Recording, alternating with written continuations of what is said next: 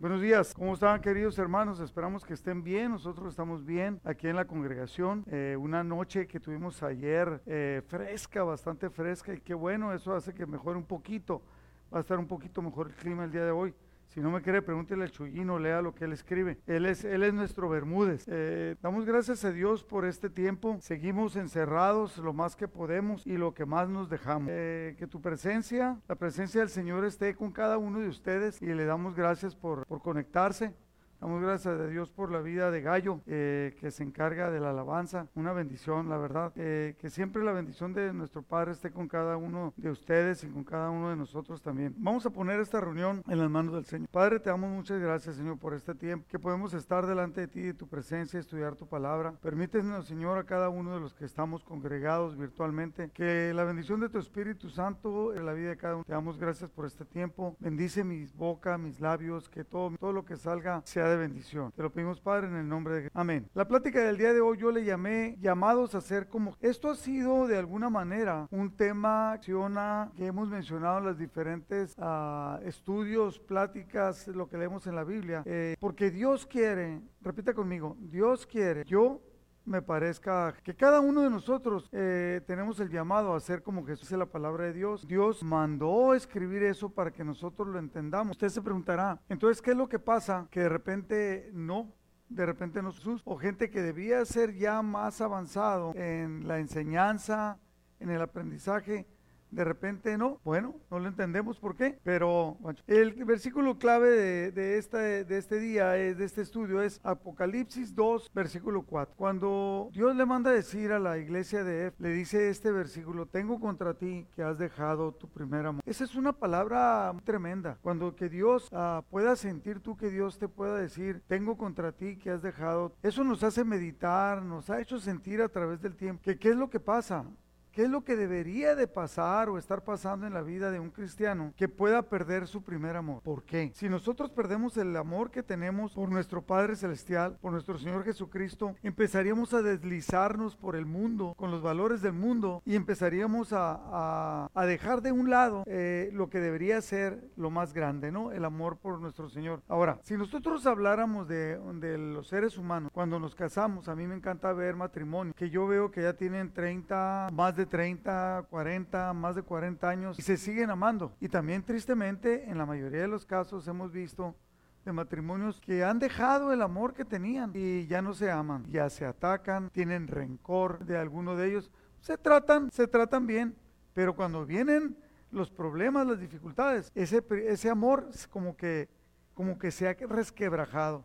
Yo no sé si usted ha visto una, una casa en ruinas. Las casas en ruinas están con cuarteaduras, abandonadas, despintadas, vidrios quebrados. Los vándalos llegan y se roban instalaciones de plomería, electricidad, se roban muebles y a veces el techo se cae y es un desastre y se meten animales y está totalmente, eh, totalmente en ruinas. Cuando nosotros tenemos una vida, quiero enfocarme en eso, Dios quiere que la amemos y nos da una vida que esté centrada en Él y que entonces cuando hay ese entendimiento ah, va a ser un amor como en el amor de los matrimonios, que cuando hay un amor que se va renovando y que va pasando por dificultades, pero sigue adelante, sigue adelante. La vida del cristiano, Dios nos dio, Jesucristo habló de eso, nos mandó, lo hemos estado hablando, nos mandó su Espíritu Santo para que nosotros pudiéramos vivir una vida cristiana efectiva, uh, victoriosa, que dé resultados. Entonces, tenga mucho cuidado si acaso Dios tuviera contra usted. Tengo contra ti que has dejado tu primer amor. ¿Qué es lo que ha pasado? A las personas que le, que le ha pasado, ¿qué es lo que ha pasado? Han apagado el Espíritu Santo, no le han hecho caso, lo recibieron, pero piensan que no lo recibieron. Y entonces la vida de ellos comienza a ser una ruina. Fíjese bien, voy, quiero leer Apocalipsis capítulo 2, desde el versículo 1, cuando dice, escribe el ángel de la iglesia, de, al, ángel de la iglesia de Éfeso. Y le dice quién es el que le escribe, que es Jesús, y le dice en este versículo 1, pon atención a lo que te voy a decir. Y yo te digo a ti porque esto es aplicable a nosotros. Hermano mío, pon atención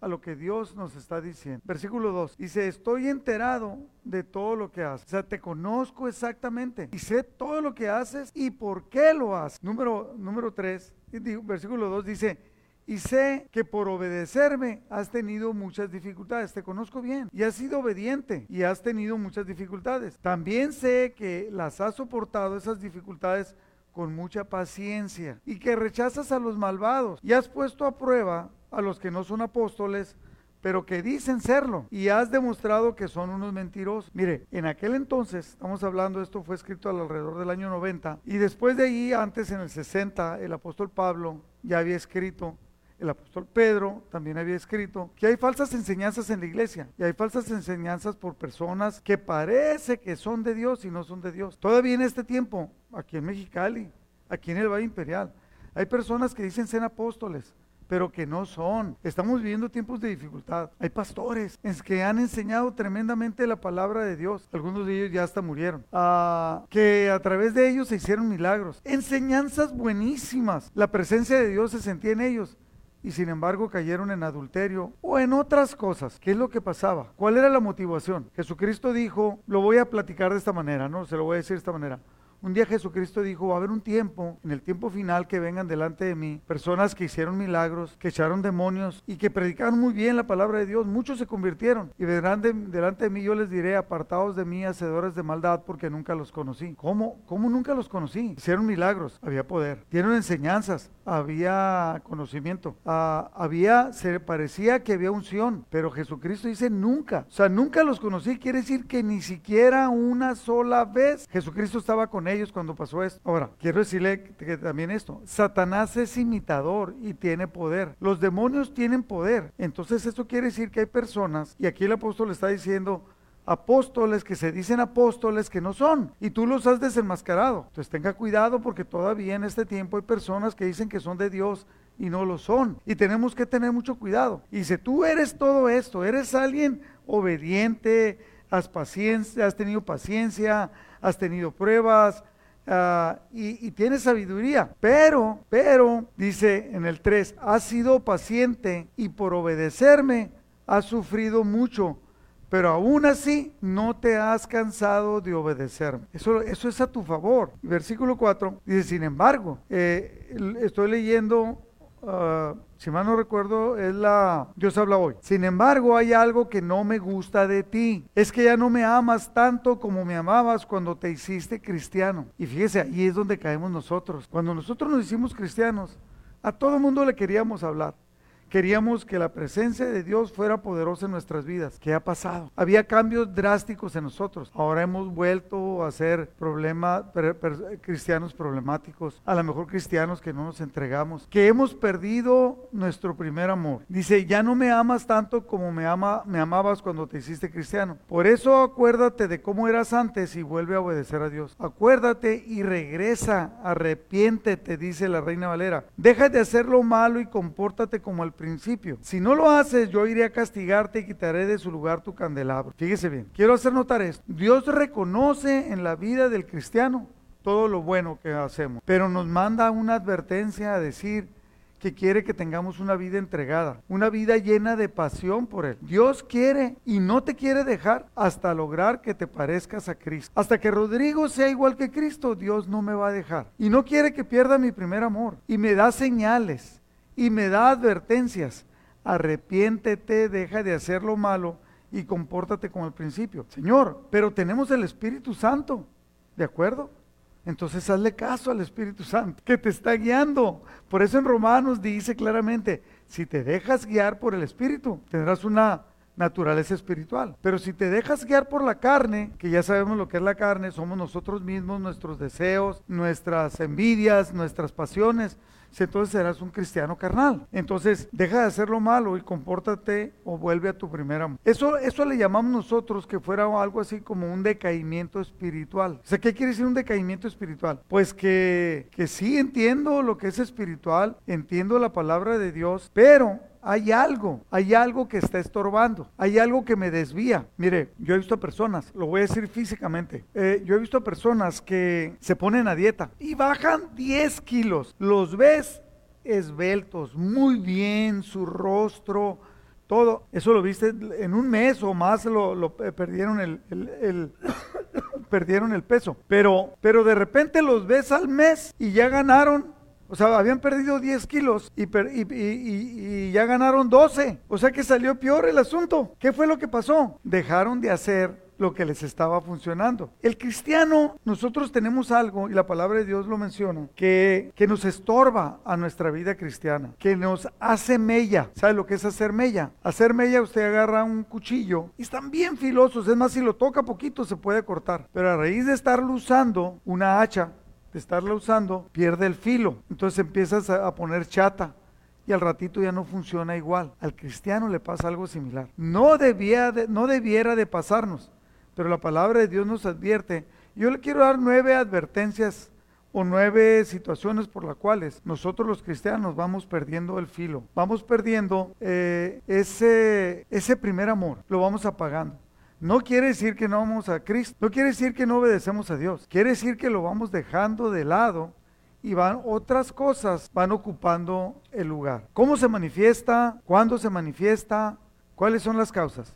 Yo le voy a dar nueve puntos. Santiago capítulo 4, versículo 4, ahí va el primer punto. Dice, oh almas adúlteras, ¿no saben que la amistad del mundo es enemistad contra Dios? Cualquiera pues que quiera ser amigo del mundo, se constituye enemigo de Dios. Ahora, ser amigos significa ante todo compartir. Cuando tú compartes con un amigo, cuando tú compartes con el mundo, me refiero no compartir de irle a decirle al mundo lo que Dios quiere, no estoy hablando de eso. Cuando lo que el mundo te ofrece y tú lo empiezas a tomar y lo metes a tu vida y lo adoptas, lo adoptas como, como parte, como si fueran tus valores. O sea, amar al mundo es tener la, tener la misma mente, la misma visión que tiene el mundo, la misma perspectiva de la realidad. Así que ser amigos del mundo supone vivir por la lógica del mundo, de los celos, la rivalidad, la competición, el homicidio, etcétera. Se ha mencionado mucho que si tú quieres subir, en México hay una frase muy muy normal que dice, el que no tranza no avanza. O sea, el que no hace tranzas no va, no va a mejorar. Entonces, ¿qué es lo que pasa? Entonces tienes que volverte corrupto, tienes que uh, decir mentiras, ser rencoroso, aprender a pelear, a acceder a hacer cosas malas. Pero espérate, yo recuerdo una vez, ya ve, yo no, no soy guapo ni, ni nada que se le parezca, pero yo era cristiano, cristiano evangélico, y una vez estuve en una oficina de alguien y había una secretaria muy atractiva. Y y los de esa parte, pues se metían en problemas. Y esta señora habló conmigo y me dijo, oiga, arquitecto, usted me cae muy bien. Quiero que sepa que puede contar conmigo para lo que quiera. Pues yo nomás iba de visita a esa, a esa oficina. le dije, a ver, a ver, ¿qué se refiere? Que lo que usted quiera. Si quiere un paseo, un paseo. Si quiere que nos vayamos a otra ciudad, nos vamos a otra ciudad. Si quiere que salgamos, ese es el valor del mundo. Acceder a los valores que el mundo tiene. Y si no lo haces, te dicen que eres medio de la otra banda, que, no eres totalmente hombre, porque el mundo eh, transforma los valores. Y le dije, no, discúlpeme, ¿sabe qué? Eh, no, discúlpeme, le, agradezco que yo le caiga bien, pero no, no, yo amo a Dios, amo a mi esposa y, son valores que el mundo no entiende. Y eso no pasó una, ni dos, ni tres veces, eh, en diferentes lugares. El mundo te ofrece, el mundo te ofrece lo que da te ofrece droga, te ofrece alcohol, te ofrece pornografía. Entonces, no podemos coquetear con los valores del mundo, porque entonces eso te va a hacer que pierdas tu primer amor. Ese es el primer punto. Ahora, le voy a dar los nueve puntos, no quiere decir que se los vaya a dar en orden de importancia. Cuando nosotros adoptamos los valores del mundo, empezamos a perder nuestro primer amor. Escuché a un pastor que decía, ¿qué es el amor al mundo? ¿Y qué es el amor a Dios? Dice, el amor a Dios, dijo este pastor, yo no me quise meter a analizar mucho lo que decía este pastor, pero él decía, cuando tú adoptas los valores del mundo es cuando, cuando haces deporte, ah caray, cuando vas a fiestas, ah caray, porque nosotros podemos ir a una fiesta de un familiar que cumplió años, no todas las fiestas son malas, no todos los deportes, si, si lo que tú haces de cosas del mundo, eso es mi punto. Lo que tú haces de cosas del mundo te lleva a poner en segundo lugar a Dios, entonces tienes un problema. No porque hagas deporte o no porque vayas a fiestas o etcétera, etcétera. Porque por ejemplo trabajar es algo del mundo. Entonces no porque trabajemos quiere decir que estamos poniendo a Dios en, en segundo lugar. En Mateo capítulo 24, versículo 12, dice Dios, por haberse multiplicado la maldad, y la, maldad es un valor del mundo, dice, el amor de muchos se va a enfriar, se multiplica la maldad, la gente entra en la maldad, ¿y qué es la maldad? Pues es el rencor, es el odio, es los malos deseos. Y lo dice Jesús, dice, el amor de muchos se va a enfriar, mas el que persevere al fin, este será salvo. Y el que no persevere, el que no persevere no va a ser salvo, es lo que está diciendo Jesús. Eh, dice, recuerde lo que estamos en el versículo clave, tengo contra ti que has dejado tu primer amor. Dejar es no perseverar, es no perseverar en el amor a, Dios. En 2 de Timoteo capítulo 4 versículo 10, Pablo le dice a Timoteo, Demas me ha abandonado. Demas era alguien que apoyaba a, Pablo y le dice, ven pronto a verme. Demas, estoy solo. Demas me ha abandonado, habiendo amado a este mundo presente. Amó el mundo y se fue. Dejó el cristianismo. El que ama al mundo normalmente deja el cristianismo. Y es lo que Dios nos está advirtiendo. Hey, tengo contra ti que has dejado tu primer amor. Luego le dice Pablo a Timoteo, solo Lucas está conmigo, que Lucas se permaneció hasta el final. Y luego dice, toma Marcos y tráelo contigo porque me es útil para el ministerio. Marcos persistió, pues Juan Marcos, que Pablo había dicho que no quería que anduviera con él.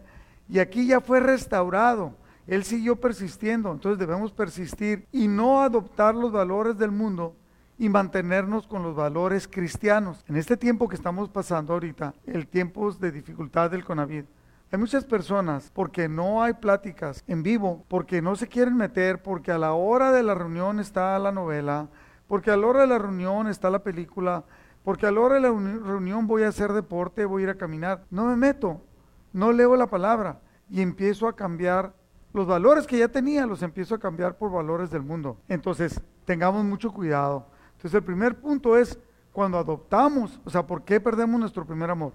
Cuando adoptamos los valores del mundo. Número dos, la falta de profundidad en el conocimiento de Cristo. En Lucas capítulo 8, versículo 13, Jesucristo está hablando de la parábola del sembrador. Dice los de sobre la piedra. Hay, uno, hay unos que cayeron sobre la piedra. La palabra de Dios, la semilla cayó sobre la piedra. Son los que oyeron reciben la palabra con gozo, pero no tienen raíces, no tienen raíces profundas, dice la Reina Valera. Creen por algún tiempo y en el tiempo de prueba se apartan. O sea, sí creen, se emocionaron, pero no tienen profundidad en el conocimiento y en el tiempo de la prueba se apartan. Yo he escuchado decir a personas, no quiero que se ofenda a nadie, yo he escuchado decir a personas, no, pues es que no me hicieron esto, me voy a ir de la congregación. No, es que dijeron esto, me voy a ir de la congregación. Fíjese, creen por algún tiempo y en el tiempo de la prueba se apartan. Mi hermano, nosotros debemos de evitar esa falta de profundidad en la palabra. En 2 de Pedro 3:18, voy a leer la Biblia, la Biblia de lenguaje sencillo, un versículo que normalmente siempre he dicho, lo estoy repitiendo. Dice, al contrario, dejen que el amor y el conocimiento que nos da nuestro Señor y Salvador Jesucristo los ayude a ser cada vez mejores cristianos. En la Reina Valera dice, antes bien, crezcan en la gracia y el conocimiento de nuestro Señor Jesucristo. A Él sea toda la honra y la gloria. Amén. Pedro sabía lo que estaba hablando. Pedro, Pedro sabía que usted y yo necesitamos meternos más en la palabra, profundizar cada día. Cada, es como el maná. El maná tenían que ir a recogerlo diariamente diariamente. Solamente el día de reposo, un día antes tenían que recoger dos porciones. Nosotros tenemos que recoger diariamente la porción de la palabra de Dios para crecer en ella. Orar, leer, meditar. Si haces esto, dice el libro de Josué, todo te irá bien. Alabemos a Jesucristo ahora y siempre. Número tres, una vida vacía. Una vida vacía nos lleva a perder nuestro primer amor. Dice en Lucas capítulo 11, versículo 24, Jesucristo está hablando de esto, dice, está hablando el caso de un hombre que tenía espíritus inmundos y es liberado. Dice, cuando el espíritu inmundo sale del hombre, anda por lugares secos buscando reposo, el espíritu inmundo. Y cuando no haya lo que él busca, dice, voy a volver a mi casa donde salí, al cuerpo de la persona del cual él fue liberado. Y cuando llega, la haya barrida y adornada. Entonces va, toma otros siete espíritus peores que él y entrados moran en ese hombre. Y el, el estado el que llega ese hombre viene a ser peor que el primero. Ahora, ¿por qué ese, ese, ese hombre que fue liberado, que los espíritus, el espíritu inmundo salió, ¿por qué pueden volver todavía con otros? Viene cuando llega, fíjese bien, llega, la haya barrida y adornada entonces va por otros. ¿Por qué? Porque ese hombre tenía, estaba vacío. No estaba. Si ese hombre cuando fue liberado toma ah, las enseñanzas del Señor, mete a Cristo en su corazón, el Espíritu Santo viene y mora en él, viene el espíritu maligno y no lo puede tocar. Entonces, una vida vacía te lleva a que no tengas una vida centrada en Dios. Y es entonces cuando pierdes tu primer amor. Y es entonces cuando vienen los espíritus malignos y obviamente el estado es peor. O sea, el estado al cual llega la persona, aunque fue cristiana, vamos a decir, es peor. Así que hermano, tenga mucho cuidado. Número cuatro, las malas asociaciones. Constantemente yo he dicho, es algo, una palabra, una enseñanza recurrente. Ten cuidado con quien te juntas. El apóstol Pablo dice, no es que no te juntes con los borrachos, no es que no te juntes con los que digan malas palabras, porque pues tendrías que salir del mundo. No, no. Lo que el apóstol Pablo dice, yo lo que les estoy diciendo, dice el apóstol Pablo, es que si hay alguien que dice que es cristiano y es rencoroso, mentiroso uh, y todas las demás uh, cualidades negativas, dice con ese, con ese que dice que es hermano, ni siquiera comas. Las malas asociaciones te llevan a, te llevan a pecar, te llevan a empezar a caminar mal. Fíjate, Primer Reyes capítulo 11 versículo 14. Si yo le preguntara a usted, aparte de Jesús, ¿cuál es el hombre más sabio que ha existido? La gran mayoría contestaría, pues Salomón. Eso es lo que dice la palabra, que era un hombre muy sabio. Primer Reyes 11.4 dice, cuando Salomón era ya viejo, sus mujeres, porque tenía muchas, inclinaron su, corazón tras dioses ajenos. Y su corazón, el de, él, no era perfecto, el de Salomón no era perfecto con Jehová su Dios, como el corazón de su padre David. Versículo 5. Porque Salomón siguió a Astoret, diosa de los Sidonios, y a Milcom. Fíjese bien, no quiero que luego digan que yo dije una cosa que no dije. La palabra de Dios. Salomón siguió a Astoret, diosa de los Sidonios, y a Milcom, ídolo abominable de los amonitas. E hizo, versículo 6, e hizo Salomón lo malo ante los ojos de Jehová, y no siguió cumplidamente a Jehová como David su padre otra vez, versículos 4, 5 y 6. Versículo 9. Y se enojó Jehová contra Salomón por cuanto su corazón se había apartado de Jehová, Dios de Israel, que se le había aparecido dos veces. ¿Quién inclinó el corazón de Salomón hacia, hacia los dioses, hacia los ídolos? Sus mujeres, dice versículo 4. Sus mujeres, ¿cuántas mujeres tenía? Mil, dice la Biblia. Sus mujeres inclinaron su corazón tras dioses ajenos. Entonces, tenga mucho cuidado. Las mujeres, aquí está hablando de las mujeres, las esposas en este caso con, con, Salomón era hasta las concubinas, pero a veces puede ser un amigo, a veces puede ser la esposa. Hemos hecho nosotros en pláticas, experimentos donde está un cristiano y está una muchacha que es no cristiana. Dice, él se casa con ella y dice, bueno, es que yo la voy a convertir al cristianismo. Y, y, ella dice, ok, está bien. Y subimos a una silla al cristiano y le decimos, agarra a la muchacha y súbela a la silla hazla cristiana como tú, súbela. Y pues por más que la quiere levantar, no puede. O si acaso alguno pudiera, fuera mucho, mucho, mucho, muy difícil que la pueda subir la silla. Pero si la que está abajo, la muchacha, que es más delgada, menos fuerte que los hombres, en su gran mayoría, le decimos que lo baje a él de la silla, que es la silla es la silla, es el ambiente cristiano, Nomás le pega un jaloncito y lo tumba, lo, lo, baja. Entonces a veces los amigos, en el tanto amor que le tenemos, o que en aquellas personas, porque aquellas personas que amamos y nos relacionamos, hay plática, hay enseñanza, hay convivencia, y eso trae una influencia fuerte. Tenga cuidado con las relaciones. O sea, las malas relaciones te llevan a perder el primer amor. Dios le había mandado en el versículo 10, le había mandado a Salomón acerca de esto que no siguiese a dioses ajenos, mas él no lo guardó él no guardó lo que Dios le había mandado. Número 5. Nosotros perdemos nuestro primer amor cuando procrastinamos espiritualmente. Te voy a dar un ejemplo. Jesucristo está hablando con un hombre. Eh, Lucas le dice, eh, Lucas 9, versículo 59.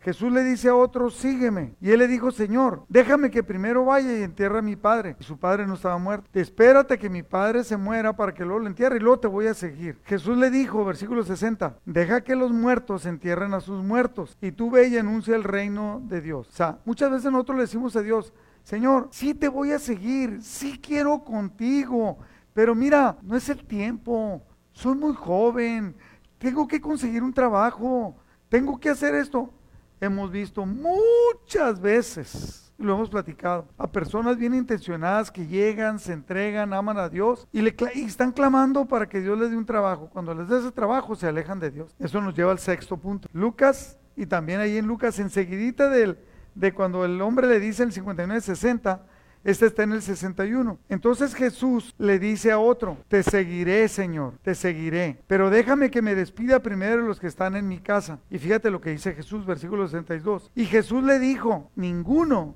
que poniendo su mano en el arado mira hacia atrás es apto para el reino de Dios. Este es el sexto punto, cuando no somos aptos. Cuando nosotros podemos no ser aptos porque no creemos que somos aptos o porque no confiamos o cuando no queremos, no queremos seguir adelante. Entonces, eh, ser apto quiere decir que tienes las cualidades para ejecutar una acción o una tarea que se te está mandando. Todos somos aptos para el reino de Dios. Entonces, ¿por qué Jesucristo dijo? Es el concepto quiero explicar el concepto. Jesucristo dice, ninguno que poniendo su mano en el arado mira hacia atrás es apto para el reino de Dios. Ninguno que siendo llamado como yo, como usted que está escuchando esta prédica, usted está siendo llamado por Dios y le dice, sígueme. Y entonces usted empieza, toma la Biblia, toma el arado, empieza a servirle. Y de repente viene el coronavirus, el COVID-18, y empieza a decir, no tengo tiempo, me tengo que cuidar, no participo, no quiero participar, ah, y empieza a darle importancia a otras cosas. Entonces Jesucristo está diciendo, entonces usted, hermano, si usted está renunciando a seguir a Jesús, no es apto para el reino de los cielos. Tenga mucho cuidado, porque el Espíritu Santo viene y habita en nosotros, pero nosotros somos los que tomamos la decisión de seguirle o no seguirle. ¿Cómo se llama esta prédica? ¿Cómo se llamó esta plática? Llamados a ser como Jesús. O sea, Dios quiere transformarnos. Entonces no hay tal cosa que, mire, la palabra de Dios dice que Él nos eligió. Entonces, si Él nos eligió, quiere decir que somos aptos. Entonces, no estamos hablando de esa aptitud, estamos hablando de cuando nosotros mismos nos descalificamos.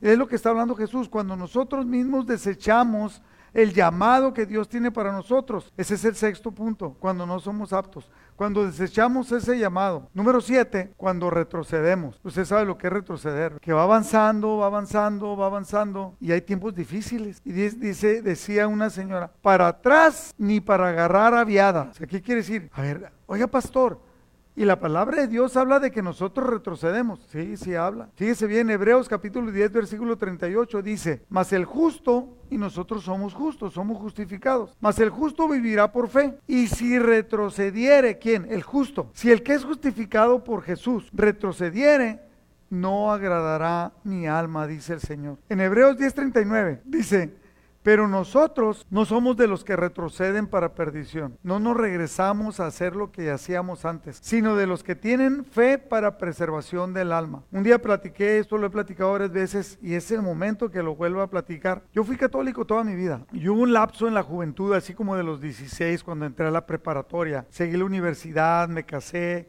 y ahí como a los 28 años, ese lapso largo, iba a la iglesia y salía y me divertía fuera haciendo cosas que no debería hacer. Eh, usted sabe, usted sabe lo que estoy hablando cuando andas en el mundo, cuando juegas con la iglesia, que no, te entregas totalmente. Ah, yo sabía que estaba mal, entonces llego Dios me empieza a buscar, Dios se toca mi corazón, ah, empiezo yo a buscar a Dios, ah, lo encuentro, lo hago parte de mi vida.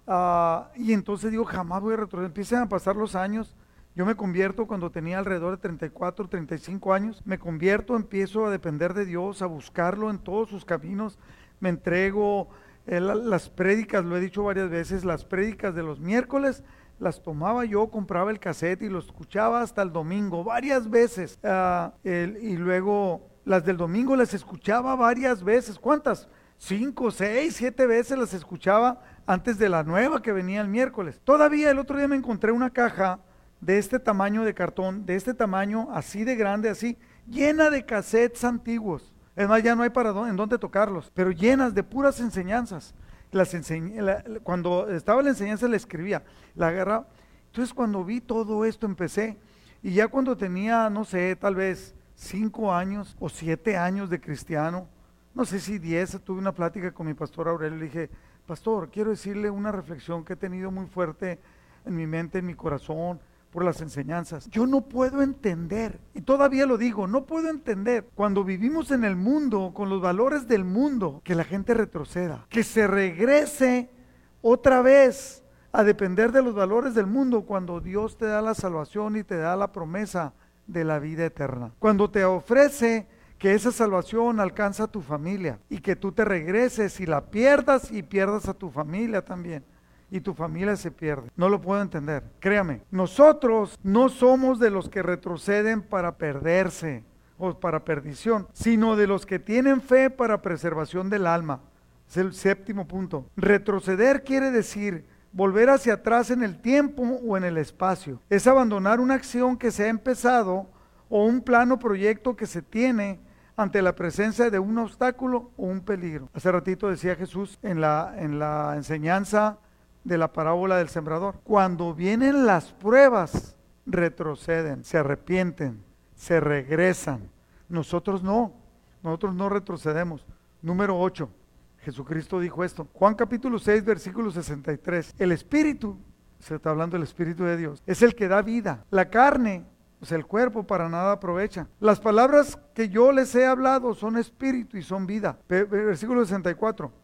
Pero hay algunos de ustedes, andaban con él, eran seguidores de él. Dice, porque Jesús dice esto, porque Jesús sabía desde el principio quiénes eran los que no creían y quién era en singular el que lo iba a traicionar o el que lo iba a entregar. Hay algunos de ustedes que no creen.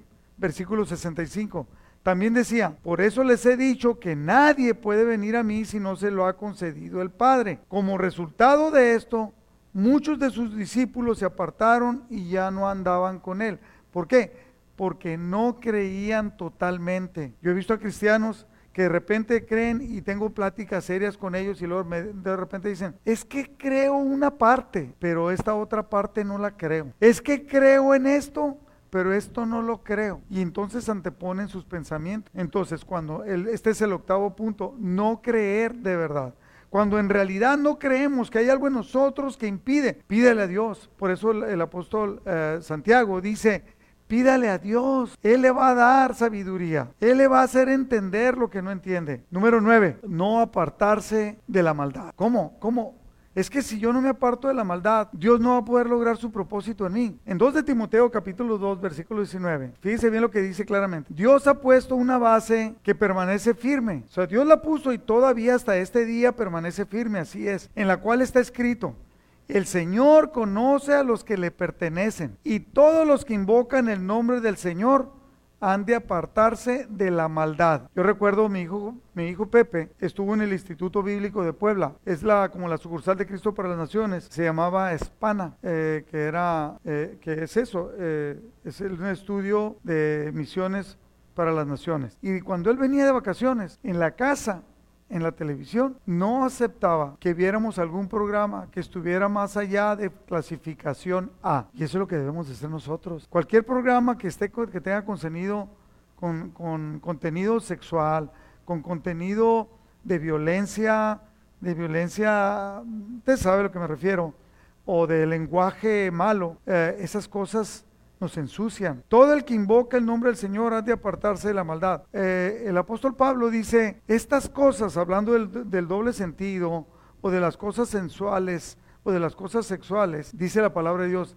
ni siquiera se han de nombrar entre ustedes que son santos, que son apartados para el Señor. No sé si me estoy explicando. Todos nosotros debemos de apartarnos de la maldad. El chiste malo, doble sentido, la burla, eh, el escarnio, ah, los comentarios ofensivos debemos de apartar. Es más, si es una persona que tiene conceptos equivocados, apártate de él. Puse una foto ahí de, de, una persona que está rompiendo cadenas. Siempre romper cadenas habla de libertad. Todos los que venimos al Señor somos liberados de una vana manera de vivir. Y el Espíritu Santo viene habita en nosotros para capacitarnos para tener esa. Yo, yo, yo, decía, usaba hace años en pláticas de que todo el mundo sabía lo que era que el dedito se detenga en el control en un canal que no es bueno. A mí, en este tiempo, hablamos de sanidad, hablamos de santidad, hablamos de pureza. A mí me estorban los comerciales en la televisión que tengan contenido sexual. Eh, cuando voy en la moto, en Mexicali hay muchos cartelones grandes y muchos tienen contenido sexual sin ninguna necesidad. Inmediatamente cambio, inmediatamente pienso en otra cosa,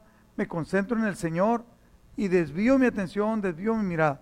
Y si alguien quiere hablar de eso, les digo que estoy presente yo y que no hable o que me dé permiso y me voy a retirar de con ellos. Tenemos que, los que invocan al, el nombre del Señor, tenemos que marcar nuestra línea de que no somos iguales que el mundo. Dios quiere formar a Jesús en nosotros. Dice, número 9, el, el 9 fue el que leí, apartarse de la maldad. Dios quiere formar a Jesús en nosotros. Fíjese bien. En Romanos 8:28 dice, sabemos que a los que aman a Dios, todas las cosas le ayudan a bien. Esto es a los que conforme a su propósito son llamados. No se me pasó ninguno. El 8 lo dije.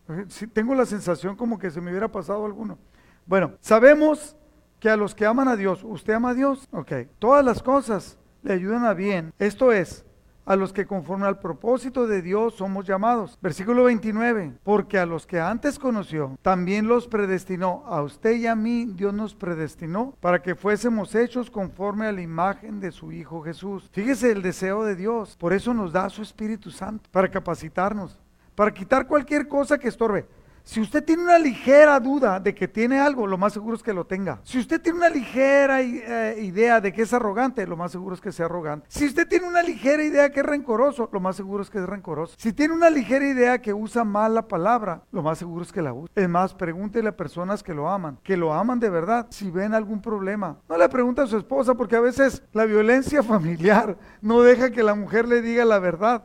Yo no tengo problema. Yolanda sí me dice, aunque no le pregunte, me dice en dónde estoy mal o en dónde hablé mal o algo que dije mal. En Efesios capítulo 3, versículo 14, ya voy a terminar, dice, el apóstol Pablo dice, por esta causa, y fíjese como que lo está diciendo por usted y por mí, por esta causa doblo mis rodillas ante el Padre de nuestro Señor Jesucristo, de quien toma nombre toda la familia, toda familia en los cielos y en la tierra, para que les dé a ti y a mí, que nos dé conforme a las riquezas de su gloria, el que seamos fortalecidos con poder en el hombre interior por su Espíritu. Su Espíritu Santo viene a nosotros, habita en nosotros, precisamente para eso, para que tengamos una vida cristiana y no perdamos nuestro primer amor, para que habite Cristo por la fe en sus corazones, a fin de que arraigados y cimentados en amor, seamos capaces de entender. 3.18, seamos plenamente capaces de comprender con todos los demás, usted y yo, todos juntos, cuál es la anchura, la longitud, lo profundo y la, altura del amor de Cristo y de conocer el amor de Cristo, que excede a todo conocimiento para que seáis llenos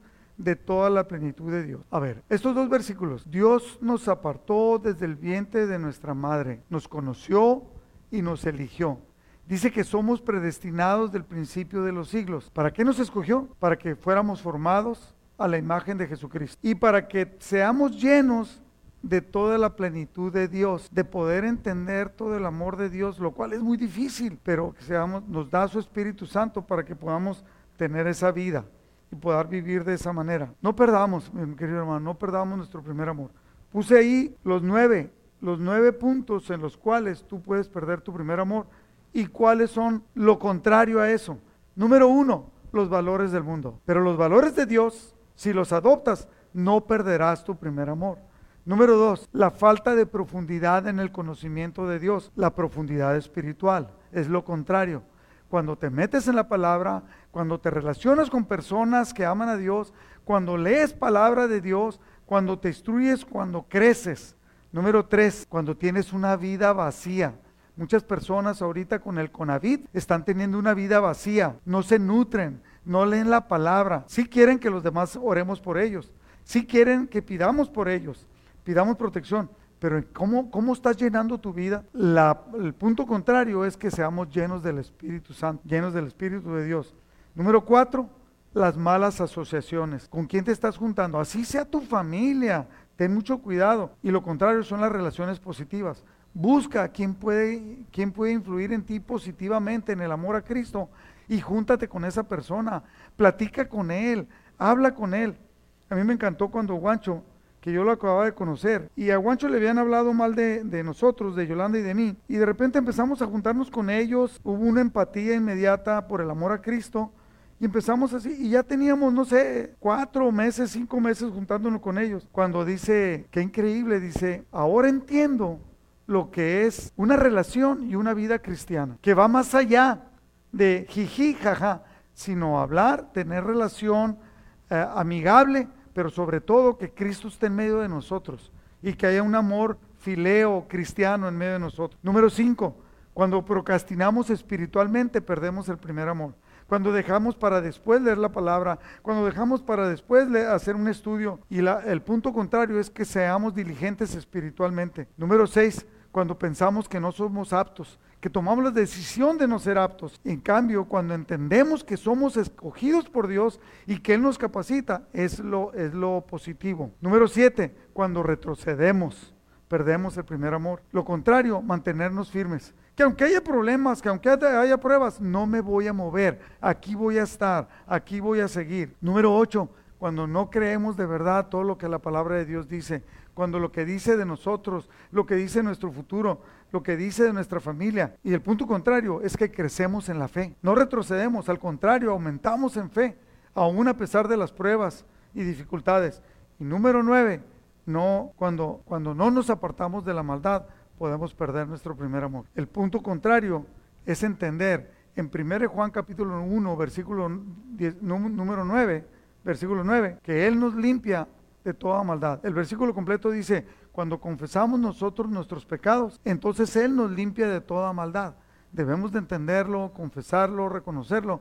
Y la capacitación va a venir de nuestro... Por eso nos ha dado su Espíritu Santo, para que podamos tener una vida entregada a Él, una vida llena de frutos, que dé frutos, que podamos orar, que podamos uh, influir en las personas, que podamos transmitir. Y esa es la capacidad que el Espíritu Santo trae a tu vida y a mi propia vida. Le voy a pedir que incline su rostro y vamos a orar. Padre, te damos muchas gracias por tu palabra.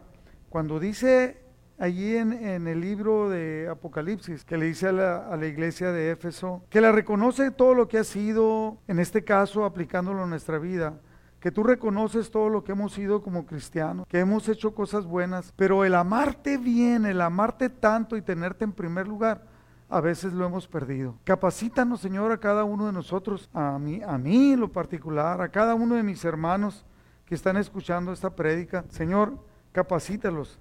Cada uno, tú conoces a cada uno de mis hermanos y cada uno de ellos sabe en dónde, cuál es su estado verdadero. Señor, capacítanos, que podamos depender. Perdónanos cuando nos hemos alejado cuando hemos tomado malas decisiones y que tu Espíritu Santo haga maravillas en la vida de cada uno de nosotros. Señor, que si hay algo equivocado en nuestra vida, revélalo, trae revelación y entendimiento y que podamos crecer y que podamos retomar nuestro primer amor. Hemos clamado, estamos clamando como iglesia, que queremos ver un avivamiento en medio de nosotros. Yo he visto, Señor, a varios hermanos míos que están teniendo cambios grandes, buenos en su vida, buscándote, amándote. Señor, que eso suceda con todos. Padre, aún con aquellos que, que tienen problemas en su sus vidas, que tu Espíritu Santo haga maravillas en la vida de cada uno de nosotros y que tú seas exaltado totalmente en la vida de cada uno de nosotros, que tú llegues a ocupar el trono de nuestro corazón, que ocupes el primer lugar en nuestras vidas, que cuando nos presentemos delante de ti tú estés orgulloso de vernos y contento con nosotros. En el nombre de Jesús te damos gracias. Capacítanos. Amén. Ahora quiero que usted que está ahí en su casa y que está escuchando, Vamos a orar. Vamos a orar por sanidad, por usted mismo, por cada uno de nosotros y por aquellos que tenemos en nuestras listas que estamos esperando que Dios haga milagros.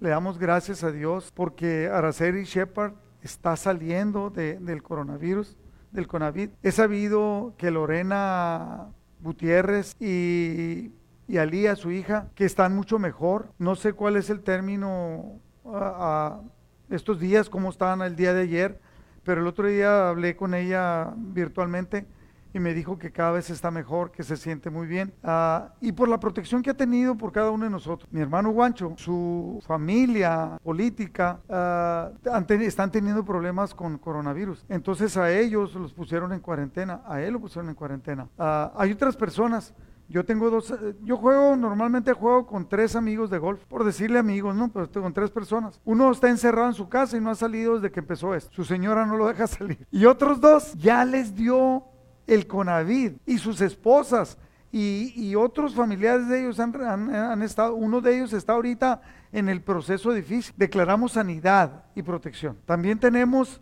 Eh, tal vez a mí se me pueda pasar en este momento, no traigo la lista de todas las personas que estamos poniendo, pero hay un niño, Ian, Ian, Ian, Ian qué? Ian Molina, que tiene ah, autismo, no sé en qué grado, pero tiene autismo. Dios lo puede liberar y vamos a orar. Mayra Quevedo, cáncer en los pulmones, cuarta etapa. Dios puede hacer milagros. Cada vez Guancho me habla y me dice, pusieron en el internet, en, en la página de nosotros, personas que no son de la congregación, están poniendo casos difíciles, cánceres de pulmón, cáncer en el cerebro, tumores.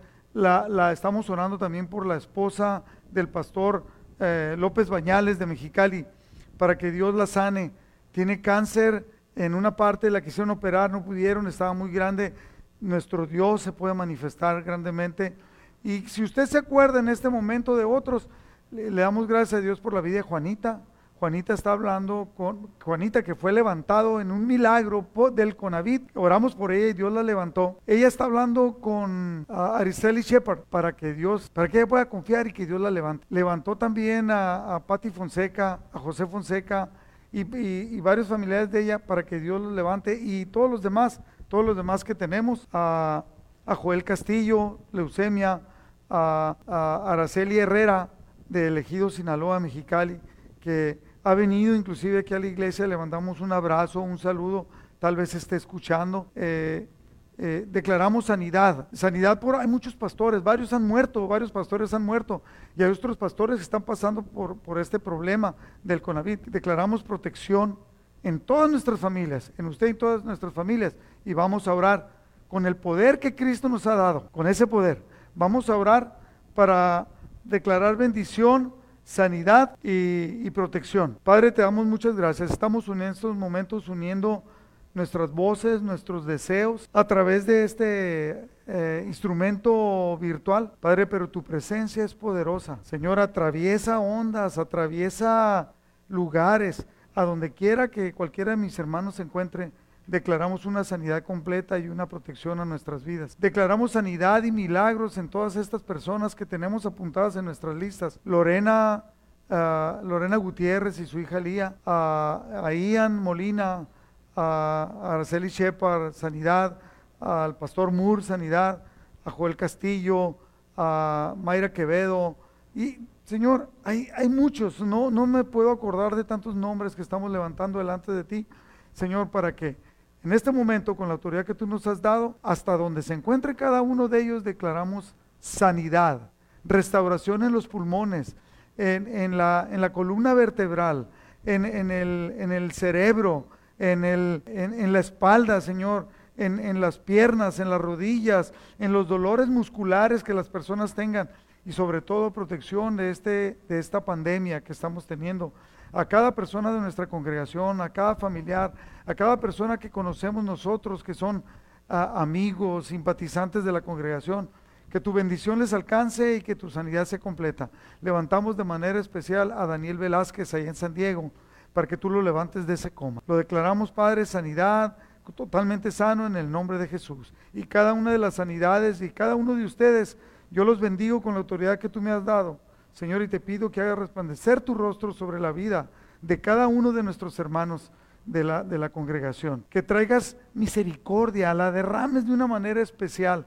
Que haya una transformación espiritual en la vida de cada uno de ellos y pongas en ellos paz y protección. En el nombre de Jesús. Amén. Esperamos que aquí estemos. El próximo jueves nos vemos. Dios le bendiga. Ya sabe, tenemos oración eh, a través de, Jitsi, oración matutina, de lunes a viernes de 6.15 a las 7 y media y nos pasamos. Eh, si usted entra tal vez, a- todavía tiene la clave esa, se le tiene que poner, le va a pedir una clave, la clave es AFBI, AFBI, Amistad Familiar del Valle Imperial. No, solamente las cuatro letras, AFBI, usted puede meterse y participe con mayúsculas.